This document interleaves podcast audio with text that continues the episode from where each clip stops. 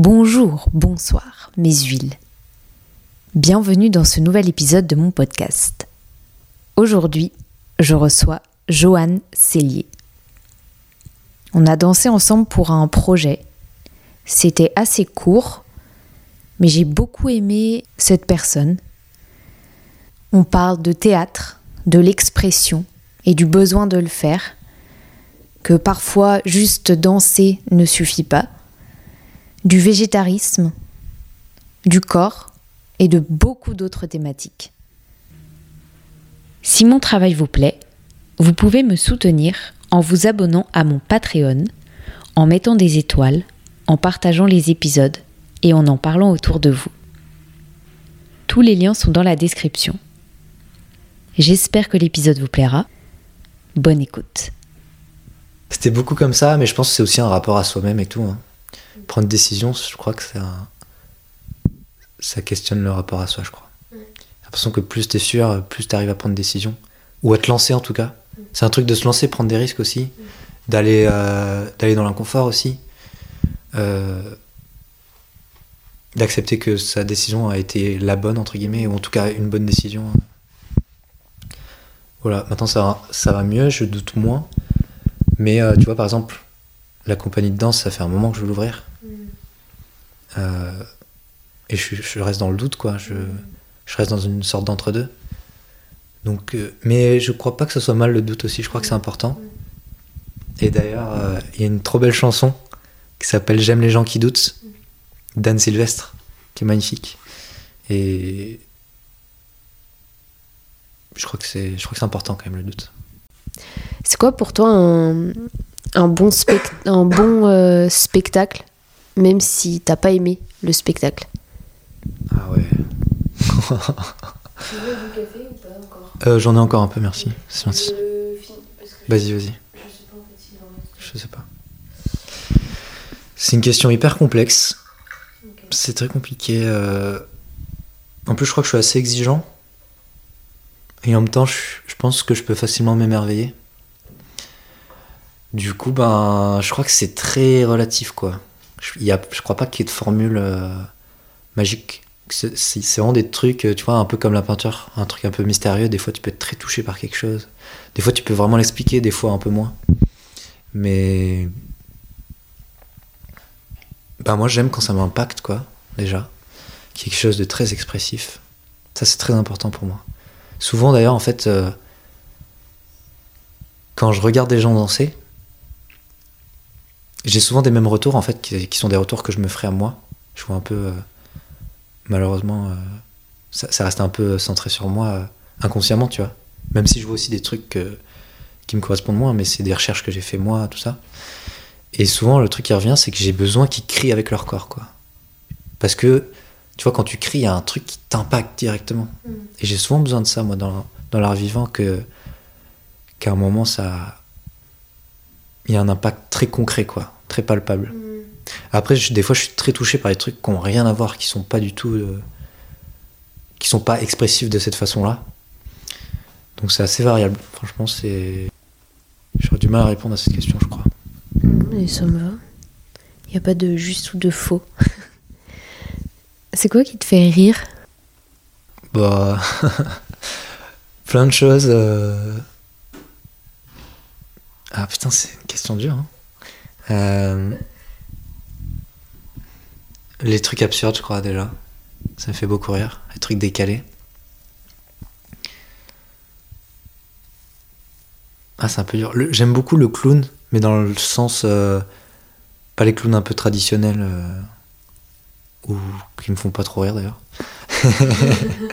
mais plutôt la bêtise, la connerie.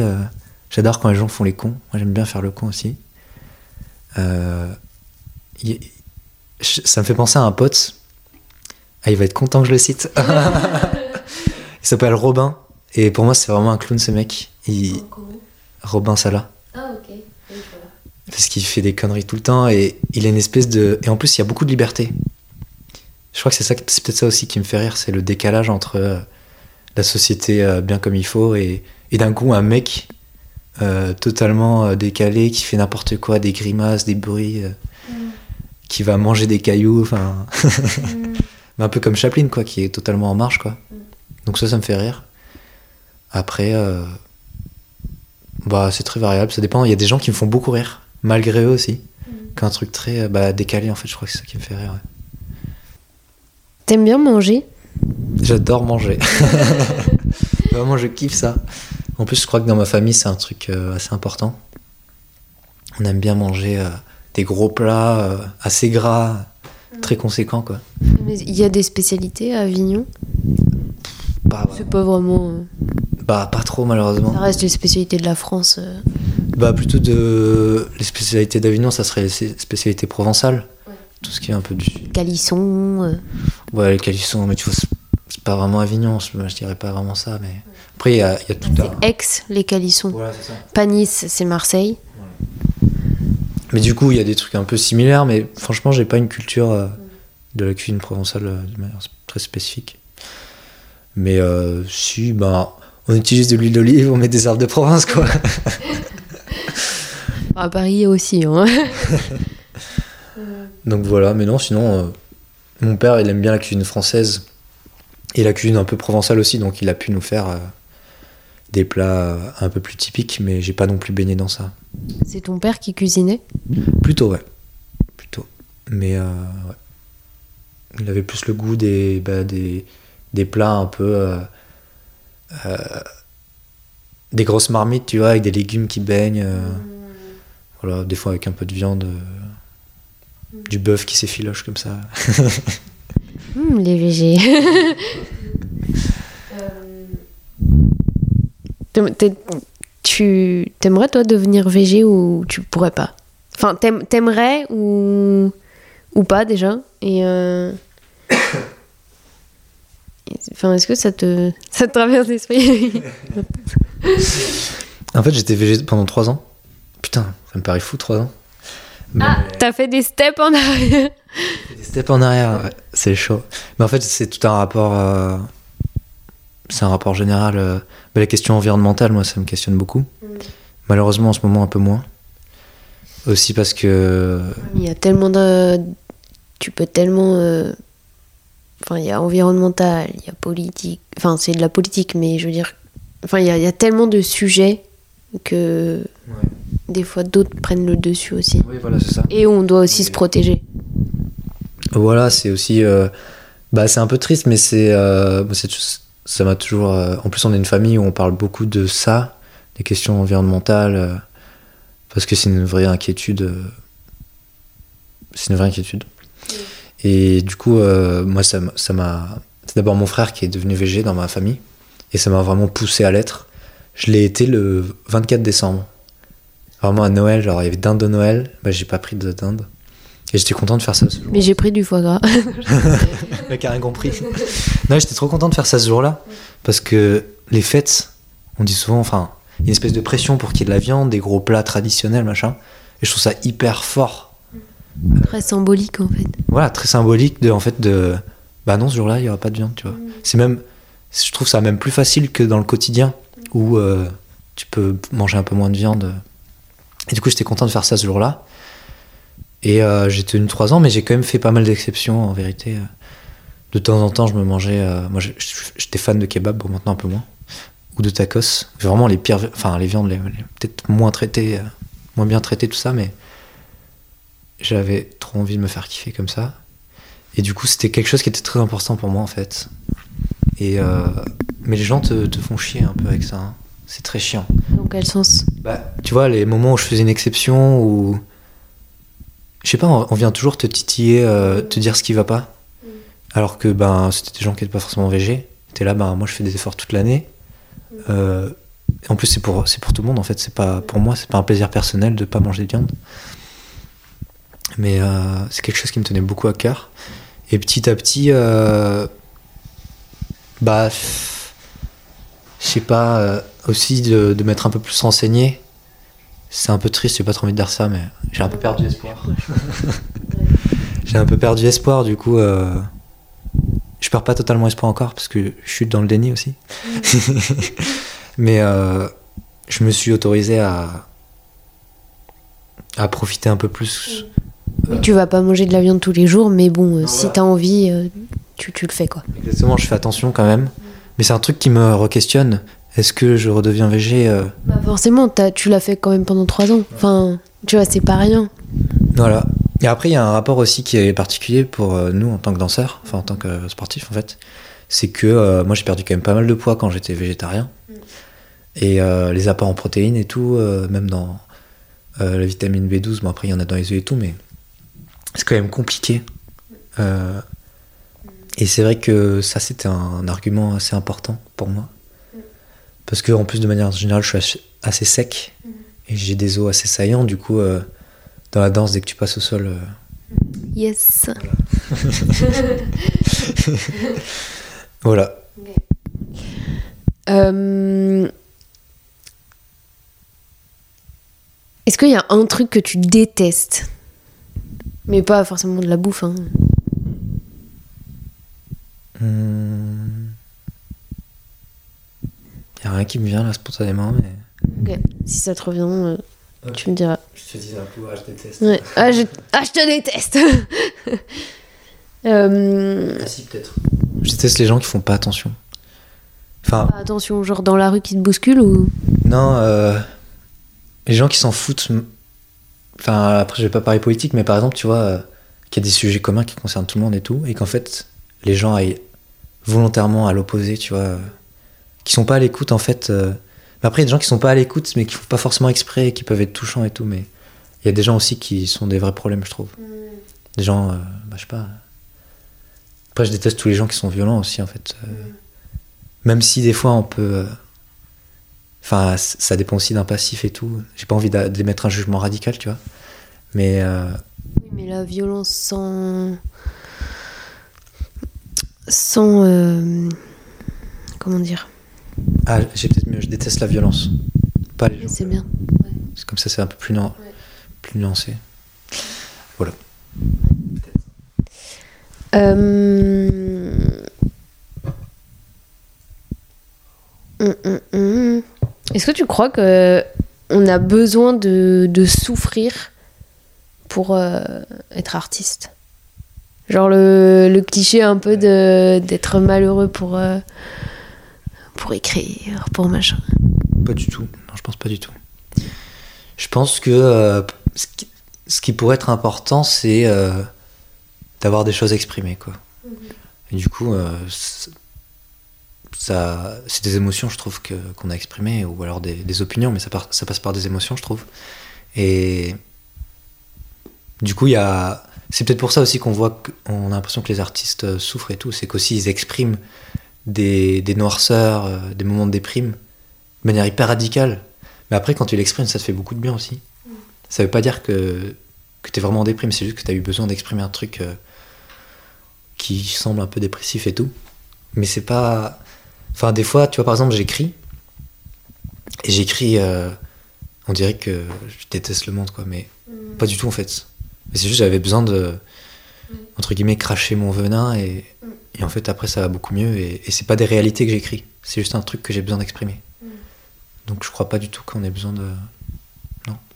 Est-ce que tu, tu la, la parole elle est très libre chez toi? T'as beaucoup parlé à ta mère ou à ton père, euh, tes frères et sœurs ou ou t'étais quand même euh, enfin plus ouais plus réservé comme maintenant?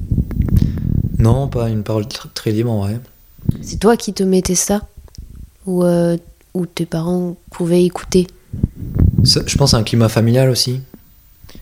Euh, J'ai eu des périodes un peu difficiles euh, dans mon enfance et tout, où on n'avait pas forcément beaucoup de place en tant qu'enfant d'exprimer les choses aussi. Ça explique aussi pourquoi je pense je suis pas très expressif. Enfin, je suis expressif, mais que je me bride. Euh, du coup, euh, non, il n'y avait pas forcément beaucoup de place à la parole. euh, Il y avait pas mal de tabous. Euh, j'ai des parents séparés, on, on devait pas trop parler de mon père chez ma mère, on devait pas, trop parler de ma mère chez mon père. Donc déjà c'est compliqué quand tu demandes à un enfant de pas parler de, son propre parent, c'est compliqué. Donc non, pas une grande liberté de parole. Après, bah, avec mon frère et ma soeur on était très proches, du coup on essaie de parler de beaucoup de choses, mais on n'est pas très libéré. De plus en plus, je dirais, avec ma soeur, on, exprime beaucoup plus de trucs, je pense. Avec mon frère, on se dit pas mal de choses aussi, mais euh, je crois que de manière générale, ça reste un peu bridé. Voilà. Après, enfin, aussi, euh, moi, je, suis- parti à 15 ans de chez moi euh, pour faire des écoles et tout. J'étais dans une école à Marseille. J'étais en internat, tout ça. Donc, c'est quelque part, on n'a pas eu le temps de. Enfin, maintenant, un peu plus, mais on n'a pas vraiment eu le temps d'être entre adultes, euh, que ce soit avec mes parents ou avec mon frère et ma soeur, de pouvoir euh, s'exprimer librement en tant qu'adulte, d'avoir cette place-là, d'être considéré comme ça. Donc euh, non, la, par- la parole n'est pas entièrement libérée. Ils sont plus petits ou plus grands, tes, tes frères et sœurs? J'ai un grand frère de deux ans et demi, de plus que moi, et ça fait pas beaucoup. Et une petite sœur, deux ans et demi à peu près aussi. Voilà. Ouais, vous êtes à peu près dans la tranche d'âge euh, similaire, quoi. Enfin, euh, et euh, c'est quoi ton, ton rapport au, au doute Tu vois? Parce que j'ai l'impression que tu es souvent dans un je fais ça ou je fais pas ça ou je- enfin toi ou beaucoup de personnes en fait et je m'inclus Euh, comment tu tu deals avec ça? Je suis quelqu'un qui doute pas mal en vrai, qui, est- qui a des dilemmes des fois un peu un peu nuls. Mais ça va beaucoup mieux.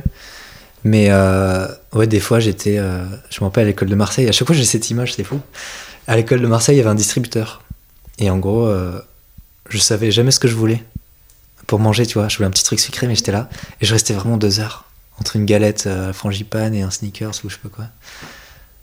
Mais, mais tu vois, c'était un peu ridicule. euh. Et du coup, c'était beau. I feel you vraiment C'était beaucoup comme ça, mais je pense que c'est aussi un rapport à soi-même et tout. hein. Prendre des décisions, je crois que ça, ça questionne le rapport à soi, je crois. J'ai l'impression que plus t'es sûr, plus t'arrives à prendre des décisions.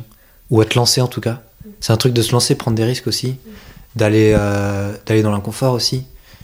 Euh, D'accepter que sa décision a été la bonne, entre guillemets, ou en tout cas une bonne décision. Voilà, maintenant ça va, ça va mieux, je doute moins. Mais euh, tu vois, par exemple, la compagnie de danse, ça fait un moment que je veux l'ouvrir. Euh, et je, je reste dans le doute, quoi. Je, je reste dans une sorte d'entre-deux. Donc, euh, mais je crois pas que ce soit mal le doute aussi, je crois que c'est important. Et d'ailleurs, euh, il y a une trop belle chanson qui s'appelle J'aime les gens qui doutent, d'Anne Sylvestre, qui est magnifique. Et je crois que c'est, je crois que c'est important quand même le doute. Je peux faire un peu ce pipi ou pas ah oui oui vas-y vas-y ah oui oui carrément vas-y vas-y vas-y t'inquiète Je sais pas si vous pouvez couper ou pas. ah si si si si vas-y vas-y t'inquiète fais ta vie Le retour. t'es croyant? Tu crois en rien ou euh, parce que croyant ça direct on pense à religion mais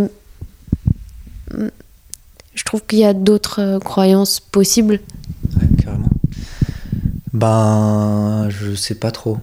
Je, je me considère comme non-croyant, mais je. Il y a pas mal de mystères quand même. La vie, c'est un mystère. Je j'ai aucune explication, tu vois, sur euh, comment la vie est née. Même scientifiquement, bah, on sait pas. Donc, euh, je suis pas fermé, mais disons que je n'ai pas de.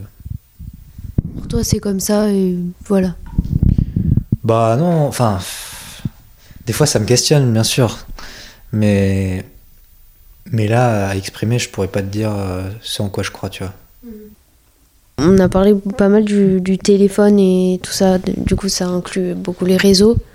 Euh, comment tu te positionnes par rapport à ça? Est-ce que euh, tu, te compares beaucoup? Est-ce que tu, as pu avoir ou tu as euh, des fois de la jalousie envers d'autres personnes? Je suis pas quelqu'un de très jaloux en vrai. Souvent les gens que j'admire, c'est des amis. C'est des gens euh, pour les... Enfin, je suis très heureux, tu vois, pour eux quand il se passe des choses euh, joyeuses, quoi. Je, je suis pas très envieux, en vrai. Mais euh, T'es bien là où t'es en fait. bah, je suis bien là où je suis. Après, voilà, j'ai. Dans une petite résidence. Non, je rigole. Non, bah voilà, j'ai j'ai aussi des objectifs que j'ai pas encore atteints. Il y a des trucs que. Oui, non, mais bien sûr, mais je... quand je dis t'es bien, enfin, bien sûr, t'as d'autres, t'as des, des ambitions et que tu vas pas t'arrêter là et voilà. Mais euh, quand je dis oui, t'es bien là où t'es, euh, je- t'es, t'es content d'être toi, quoi. Oui, voilà. Voilà, exactement. C'est vrai que c'est cool, ça, quand même. Et- Ouais, ouais. Mais en général, disons que. C'est plutôt. euh, je suis plutôt, euh, du coup, content pour euh, ces personnes. Et c'est plutôt un plaisir que j'ai envie de partager avec eux, tu vois. Par exemple, des potes qui sont pris dans des compagnies que j'aime beaucoup, par exemple. Au lieu de vouloir être à sa place, ça serait plutôt d'être avec cette personne dans cette compagnie, tu vois. C'est plutôt ce rapport-là que j'ai. Et je suis assez content d'avoir ce rapport d'ailleurs, parce que. En plus, avec des amis, ça serait compliqué, quoi. Mais sinon, mon rapport aux réseaux sociaux, ben. Instagram, par exemple, et le- qui est le réseau social que j'utilise le plus, malheureusement, il, il rentre vachement dans le système euh, global dans lequel on est de productivité euh, et de. euh, ouais, produire beaucoup et faire des choses qui fonctionnent, qui marchent. Et moi, ça m'intéresse pas du tout, ça, parce que j'ai l'impression que si on va dans ce qui marche, on va très vite se fermer l'esprit, quoi. Moi, c'est pas du tout ce qui m'intéresse. Moi, j'aime j'aime proposer ce que j'ai envie de proposer, même si ça marche, ça marche pas. Et du coup, euh, moi, je partage pas mal de vidéos sur les réseaux sociaux, avec une fréquence plus ou moins régulière, mais j'aime juste exprimer. euh, c'est souvent des improvisations et euh, et des trucs que que je pense peuvent être considérés parfois comme décalés. Ça, ça dépend aussi le milieu. Mais souvent, c'est des trucs que, par exemple, la première vidéo que j'ai publiée, c'est juste moi qui fais des grimaces, tu vois. Et euh, c'était une sorte de dan- danse du visage, tu vois. Et c'est un truc que j'ai rarement vu sur les réseaux sociaux, où je vois des trucs qui sont plutôt propres, des vidéos de 15 secondes, acrobatiques. Et moi, ça m'intéressait justement de, bah, de casser ça et de dire en fait, non, il y a une place pour, euh, pour l'expérimentation, peut-être sur les réseaux sociaux, faire des vidéos plus longues, parce que euh, malheureusement, sur les, enfin, si tu regardes les statistiques, souvent les vidéos, on les regarde pendant 10 secondes. C'est hyper malheureux et moi je veux pas du tout entrer dans ça. Même si, bien sûr, par exemple, j'essaie de publier des vidéos à des moments où il y a des gens qui vont la voir. J'ai quand même des mini, des mini stratégies. Et euh, je suis un peu déçu quand j'ai pas beaucoup de j'aime, malheureusement. Mais euh, Oui, en même temps, c'est un peu euh, la plateforme aussi euh, pro, enfin, qu'on on peut utiliser en tant que professionnel, tu vois, enfin, qui sert un peu de vitrine. carrément, carrément. Mais euh, moi, dans ma, entre guillemets, dans ma philosophie de partage, c'était de euh, exprimer ce que j'ai envie d'exprimer. J'étais pas là pour. euh, ah, si jamais il y, a un- il y a un professionnel qui tombe dessus. euh, j'étais, j'étais- enfin, j'aime pas essayer de correspondre à ce qu'on, ce qu'on attend. Bah, je pense que c'est pas la bonne direction dans tous les cas. Enfin, tu vois, si tu fais ça pour euh, de l'argent, si tu fais ça pour euh, pour euh, espérer quelque chose de machin, enfin, enfin, en tout cas, moi, je suis plutôt dans ta. Même si moi, je, je suis beaucoup sur Instagram et que je m'en sers vachement pour, euh, mais c'est pour, voilà, faire mon mon truc à moi en fait.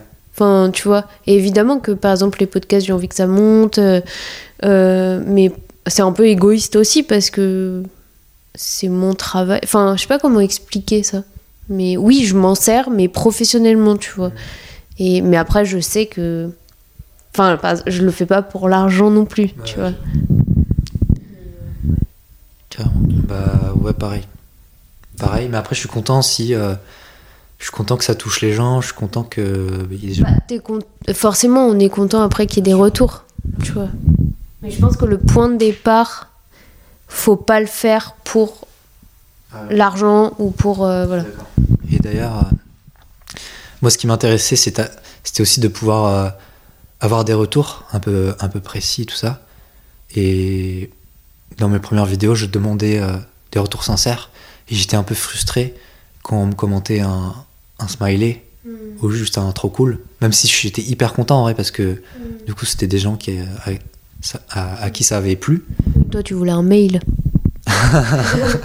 Non, mais ça m'intéressait d'avoir des retours précis. Des fois, je me disais, aussi par rapport à ma confiance en moi, je partageais une vidéo, euh, j'étais pas entièrement satisfait, et on, on faisait- des, fois j'avais des très bons retours. Et je me disais, mais pourquoi? Et j'avais envie, envie qu'ils développent, tu vois, pour essayer de comprendre qu'est-ce qui vous intéresse dans, dans ce que je fais. Parce que des fois, je sais pas, tu vois. Tu vois, on parlait de la confiance en soi et tout. Des fois, ben, ok, je danse et tout, mais je vois pas forcément la valeur dedans. euh, et du coup, c'est assez intéressant quand même. C'est ça qui est cool quand même dans les réseaux sociaux, c'est que tu peux avoir un mini retour, même si ça, ça se démontre par des likes ou des commentaires un peu simples. Mais Et comment tu acceptes la critique, qu'elle soit positive ou négative? Pas forcément sur les réseaux. euh, je suis très ouvert à la critique. Je suis très ouvert. Après, euh, je suis aussi quelqu'un de susceptible, donc ça dépend comment c'est dit. Mais à la critique constructive, euh, ça m'intéresse beaucoup. Moi, je suis là pour.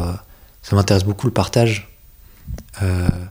Souvent, dans les écoles dans lesquelles j'étais, je me trouvais un binôme et on se faisait des retours pour essayer d'avancer ensemble, quoi. Parce que aussi, j'étais pas assez. Des fois, je manquais de retour des professeurs parce qu'on était beaucoup d'élèves ou juste parce qu'ils ils voyaient pas forcément euh, ce qu'il fallait dire de plus. Et du coup, ça, ça m'intéressait beaucoup d'être avec euh, un ami ou une amie qui m'inspirait, qui pouvait me faire des retours et à qui je pouvais faire des retours. Et je trouve ça super cool aussi de pouvoir exprimer assez librement un retour. Euh, parce que forcément, chez les gens, on voit ce qui pourrait être amélioré ou ce qui nous plaît. Et du coup, voilà, on se disait ce qui allait bien, ce qui allait pas bien. Et je trouve ça trop bien parce que des fois, on sait pas trop dans quoi on est, quoi, comment on bouge. C'est quoi pour toi être artiste? Ah Je sais pas, il y a plein de définitions. Il y a- C'est une question que je me suis beaucoup posée, euh, que j'aimais beaucoup, beaucoup poser aux gens aussi. Parce que je crois que c'est assez variable. euh, même si on peut. Je vais essayer de faire une définition euh, qui serait la mienne. Mais je crois qu'elle est assez variable et que, ouais, elle est assez subjective. Quand je la pose, euh, c'est euh, c'est surtout pour dire euh, aujourd'hui, là, maintenant, à 13h30, c'est quoi euh, pour toi? Mais demain, ça peut changer, tu vois. C'est parce que je pars du principe qu'il n'y a pas de, de réponse euh, figée ou quoi, enfin, tu vois. Et ben. La preuve, enfin, par exemple, pendant trois ans, tu étais végétarien, aujourd'hui, tu l'es plus, mais tu as un autre regard dessus. Enfin, un, un exemple bête, mais un peu pareil, tu vois. Ok, ouais, je vois. Ben, je pense que c'est quelqu'un qui porte une parole. Je crois que c'est important qu'il ait. Si s'il exprime rien, bah pour moi c'est pas un artiste. Si c'est juste pour faire de la décoration, ça, moi ça m'intéresse pas forcément. Et du coup pour moi un artiste ça serait euh, quelqu'un qui à travers une technique euh, va être capable de euh, créer une, émotion ch- chez le public, d'avoir un impact qui soit intellectuel ou juste sensible, émotionnel. Et euh, voilà, c'est peut-être ça. en fait. Je pense que c'est important aussi que c'est quelqu'un qui arrive à émerveiller. Même si c'est un émerveillement, euh, tu vois, il y a des pièces qui sont un peu sombres. Il y a, y a quelque chose qui se passe euh, de mystérieux, de que des fois on pourrait définir de, tu vois, sp- spirituel. Quelque chose de grand qui se passe et tout. Voilà, je pense que c'est pas quelque chose d'anecdotique. C'est anecdotique, je crois que la mission elle est un peu ratée. Est-ce que tu as une, une, euh, des, des recommandations euh, culturelles que tu aimerais partager? Euh, Ça peut être euh, un livre, un film, euh, une peinture. Ah ouais, c'est dur, hein. Tu peux en dire un, deux ou trois max, mais quelque chose que. Ouais. Tu peux réfléchir.